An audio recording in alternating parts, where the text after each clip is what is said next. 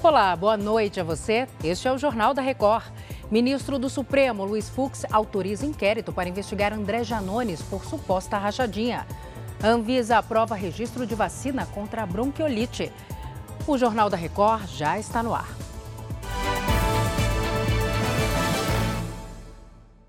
Oferecimento: Bradesco. Empréstimo na hora em três cliques é fácil. O ministro Luiz Fux, do Supremo Tribunal Federal, determinou a abertura de um inquérito para investigar o deputado federal André Janones, do Avante de Minas Gerais. Ele é suspeito da prática de rachadinha. Vamos ao vivo a Brasília conversar com a Ariane Bittencourt. Ela tem mais informações. Oi, Ariane, boa noite. Boa noite, Salsi. O ministro aceitou um pedido da Procuradoria-Geral da República que quer saber se André Janones se associou a assessores e ex-assessores para cometer crimes contra a administração pública. Segundo Fux, a instauração do inquérito não significa a formalização de um juízo contra o parlamentar, mas sim um ato meramente formal que segue os trâmites regulares de todas as investigações do STF. No pedido encaminhado ao Supremo, a PGR alegou que não se pode negar a possibilidade de André Janones ter exigido para si vantagens econômicas indevidas, como condição para a manutenção de pessoas ligadas a eles, a ele em seus respectivos cargos. As investigações em questão começaram com a revelação de um áudio em que o parlamentar supostamente pede parte do salário de assessores para pagar despesas de campanha. A gravação teria sido feita em 2019. André Janones nega as irregularidades e, em uma postagem nas redes sociais, disse que o inquérito do STF vai comprovar justamente isso. Salce. Obrigada, Ariane. Já já falamos de novo. O ministro do Desenvolvimento, Indústria, Comércio e Serviços e presidente em exercício, Geraldo Alckmin, disse nesta segunda-feira, em um evento da indústria química, que o Brasil pode dobrar a produção de gás natural no ano que vem. O Brasil hoje tem 45 milhões, 50 milhões de metros cúbicos eh, de produção nacional. Nós importamos eh, gás natural, seja da Bolívia ou seja gás liquefeito é, e vai entrar o ano que vem uma boa notícia: mais 15 milhões de metros cúbicos no Rio de Janeiro, Itaboraí, Itaboraí, que é a, a Rota 3, deve um pouquinho mais à frente. Nós vamos ter mais perto de 15 a 18 milhões Equinor e ainda mais à frente mais 15 milhões Sergipe. Então nós podemos dobrar nossa capacidade de produção de gás natural. E estamos trabalhando no gás para indústria e com custo menor, fundamental para setores estratégicos é, da indústria é, brasileira. Começou no Rio de Janeiro a cúpula social do Mercosul. O evento promove discussões entre representantes da sociedade civil que serão apresentadas aos chefes de Estado. Auditórios cheios. Após sete anos, os debates presenciais foram retomados nesta edição da Cúpula Social do Mercosul, que antecede a cúpula dos chefes de Estado do bloco, marcada para quinta-feira. O primeiro dia de evento no Rio de Janeiro teve a defesa da democracia em países da América Latina como foco das discussões. Entre hoje e amanhã, cerca de 300 representantes dos países do bloco, formado por Brasil, Argentina, Paraguai e Uruguai, vão se reunir aqui, na zona portuária do Rio. Em pauta estão assuntos como direitos humanos, desenvolvimento sustentável e ampliação social na agenda política. Os resultados dos debates serão apresentados aos chefes de Estado do Mercosul um espaço tão caro que já existe há 30 anos e que está sendo agora fortalecido para que na cúpula dos líderes nós tenhamos as falas, todo o processo de escuta com as organizações da sociedade civil para que os líderes dos países possam entender os processos e as demandas que estão sendo trazidas.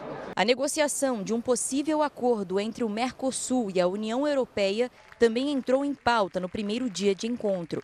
A embaixadora do Ministério das Relações Exteriores falou sobre as investidas do presidente Lula, que está na Alemanha e também é o atual presidente do Mercosul, em avançar as negociações com líderes europeus. As negociações avançam, existe vontade política. Eu entendo que o presidente está falando disso com o presidente e com o primeiro-ministro da Alemanha, muito interessado em fechar o acordo, mas é um acordo complexo. O governo de Israel anunciou o começo de uma nova fase na guerra contra o grupo terrorista Hamas. Os combates agora se concentram no sul da faixa de Gaza. Após obter o controle do norte, tropas e tanques de Israel intensificaram a operação por terra no sul do território palestino. Ataques aéreos também atingiram a região.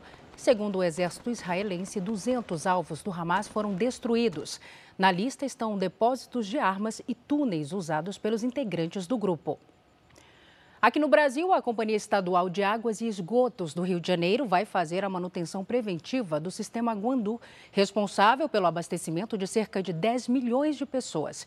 Vamos ao vivo conversar com Leonardo Aque, no Rio de Janeiro. Oi, Léo, boa noite.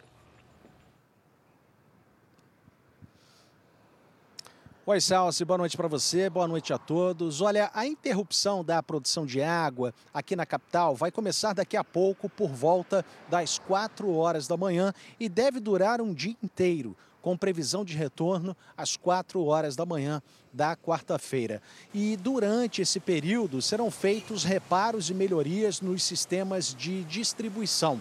Na Baixada Fluminense, a interrupção do fornecimento foi antecipada e começou às 10 da noite desta segunda.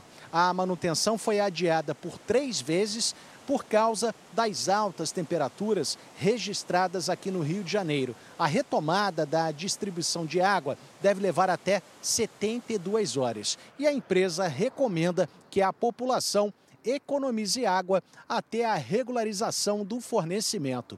Salce. Obrigada pelos detalhes, Léo. Em meio à tensão entre o Congresso e o Supremo Tribunal Federal, o presidente da Corte, Luiz Roberto Barroso, reúne a cúpula do Poder Judiciário em Salvador para debater a eficiência nos tribunais em todo o Brasil. Na Câmara, deputados federais tentam emplacar a chamada CPI do abuso de autoridade, que mira o Supremo Tribunal Federal e o Tribunal Superior Eleitoral. O movimento aconteceu menos de duas semanas depois que o Senado aprovou a proposta de emenda à Constituição que restringe as decisões individuais dos ministros do STF. Hoje, o ministro André Mendonça liberou para julgamento no plenário da Corte a ação que pode descriminalizar o porte pessoal de maconha no país seria mais um capítulo dos embates entre os dois poderes. A decisão sobre o tema deve ficar para o primeiro semestre do ano que vem. No Supremo, o presidente Luiz Roberto Barroso tenta evitar um desgaste maior nas relações com o legislativo. Eu não acho que o Supremo seja tão atacado. Eu acho que há debates públicos que fazem parte da vida é, democrática. O que eu tenho procurado insistir é essa fixação em modificar o Supremo como se ele fosse o problema no momento em que o país tem outras agendas e demandas mais importantes. Barroso está em Salvador, na Bahia, para o Encontro Nacional do Poder Judiciário. Depois de falar com estudantes de uma escola pública hoje de manhã, o ministro se reúne nos próximos dias com os dirigentes de todos os tribunais do Brasil. Barroso quer pedir empenho aos juízes de todas as instâncias para reduzir o número de processos antigos e melhorar a comunicação com a sociedade. É consenso entre os ministros do Supremo que a eficiência do Judiciário deve servir como resposta aos ataques recentes às cortes superiores, como o próprio STF e o TSE. Os 17 setores que mais empregam no país se reuniram nesta segunda-feira em Porto Alegre para discutir o veto do presidente Lula à prorrogação da desoneração da folha de pagamento. Os empresários querem que o Congresso derrube o veto para evitar uma onda de demissões no país. Quem não pôde estar presente participou virtualmente. Os empresários estão preocupados com o rumo que a economia deve tomar no ano que vem. O motivo? o veto do presidente Lula à prorrogação da desoneração da folha. De maneira geral, o país perde competitividade, as empresas elas uh, passam a ter uma maior dificuldade de contratação de empregos formais, o que significa dizer que a prática da informalidade ou mesmo da pejotização é um risco alto de retornar ao setor, coisa que com a desoneração tinha equalizado. Né? A desoneração da folha existe desde 2011 e vem sendo prorrogada desde então. A lei permite que as empresas substituam a contribuição de 20% sobre a folha salarial por alíquotas entre 1 e 4,5% sobre a receita bruta. Entidades que representam trabalhadores e empresários são unânimes em dizer que o veto do presidente Lula vai provocar a demissão de cerca de um milhão de brasileiros que hoje têm a carteira assinada. O projeto já foi aprovado em, com ampla maioria no Congresso, tanto pelos senadores quanto pelos deputados federais. O que a gente precisa é mostrar para eles que o projeto é importante continua sendo importante. O setor de tecnologia emprega 1 milhão e 300 mil funcionários no Brasil. São profissionais que têm o salário cerca de três vezes maior que a média nacional. Sem a desoneração da folha, além do aumento no custo de produção, é possível que haja uma debandada de profissionais sem emprego para o mercado estrangeiro. Muitas empresas hoje estão com seus contratos já firmados para 2024, já estão com seus planos de trabalho já todos prontos, mas com essa possibilidade de aumento no custo da folha, pode inviabilizar muitos projetos e aí, com certeza, aumentar o número de demissões. A ideia do encontro é sensibilizar o Congresso para o prejuízo que a decisão pode causar. Os empresários querem que senadores e deputados derrubem o veto a data para análise ainda não foi definida. Quando nós votamos na Câmara e no Senado, o governo não fez nenhum movimento dizendo que era contrário. Com o veto do presidente Lula, isso para mim parece até uma má fé do governo. A projeção é de 413 mil empregos a menos só no Rio Grande do Sul. Um dos setores mais afetados será o coureiro calçadista, que prevê uma redução de 20 mil empregos. O impacto é direto. Vamos perder competitividade caso não seja derrubado o veto referente à desoneração da folha de pagamento.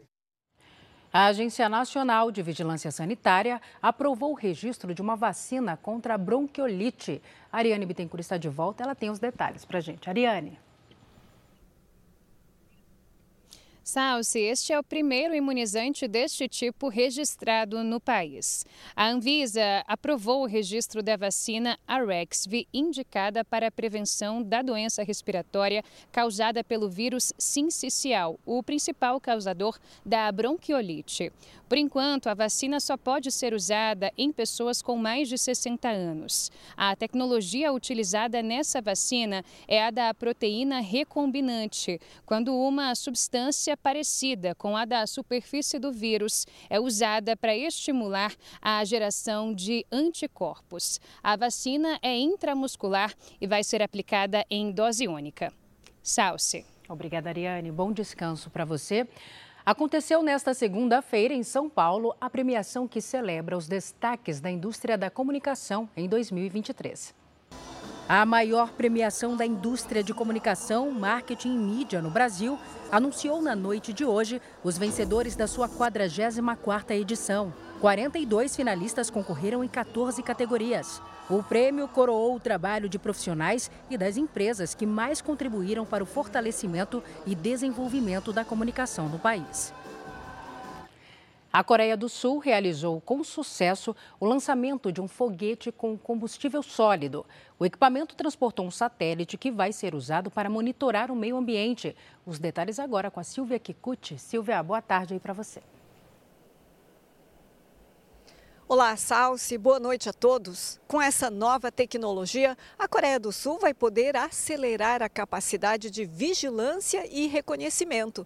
O satélite também vai ser usado para ajudar nas áreas de construção, infraestrutura e segurança, uma vez que o radar acoplado consegue fazer análises conforme a distância e reflexão das imagens. Na última sexta-feira, a Coreia do Sul tinha colocado em órbita o primeiro satélite espião do país a partir de uma base espacial na Califórnia. Um fato que levantou críticas por parte da Coreia do Norte. A corrida espacial acelerou desde que o regime norte-coreano lançou seu próprio satélite no mês passado. Salce. Obrigada, Silvia, pelas informações. A Meta, empresa dona do Facebook, do Instagram e do WhatsApp, enfrenta mais um processo bilionário por concorrência desleal. E agora é a vez da Espanha. Um grupo que representa mais de 80 veículos de comunicação entrou com um processo de cerca de 3 bilhões de reais contra a gigante da tecnologia. A ação coletiva alega que a Meta violou regras de proteção de dados da União Europeia. Os jornais afirmam que o uso de dados pessoais dá à empresa uma vantagem injusta ao produzir anúncios personalizados. A Meta não comentou. E este foi o Jornal da Record. Ouça essa e as outras edições dos boletins JR 24 horas, agora também nas plataformas de áudio. Você fica agora com o programa Entre Linhas. Record, 70 anos, tem a sua cara. Boa noite, cuide-se, tchau.